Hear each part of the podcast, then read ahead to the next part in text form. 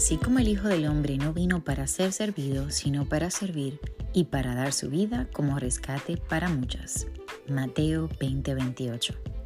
Dios busca personas cuya prioridad no sea perseguir las cosas de este mundo, sino servir a los demás, a personas que se despojen de sí mismas para que Jesús pueda llenar cada rincón de su corazón.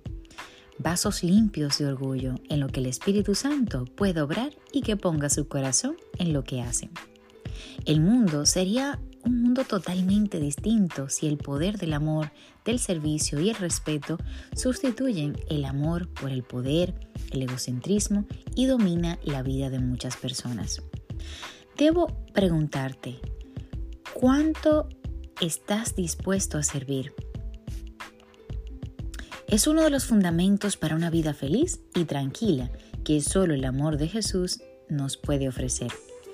Y recuerda que felicidad si divido la palabra, significa soy feliz si doy felicidad.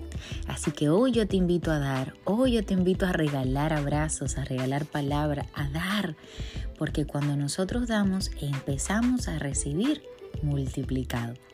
Así que ayúdame a compartir este mensaje para que juntos podamos darle esta palabra que alientará un corazón necesitado. Claro que sí, ayúdame a compartir para poder dar. Que tengas un maravilloso y bendecido día. Yo soy Anet Rodríguez.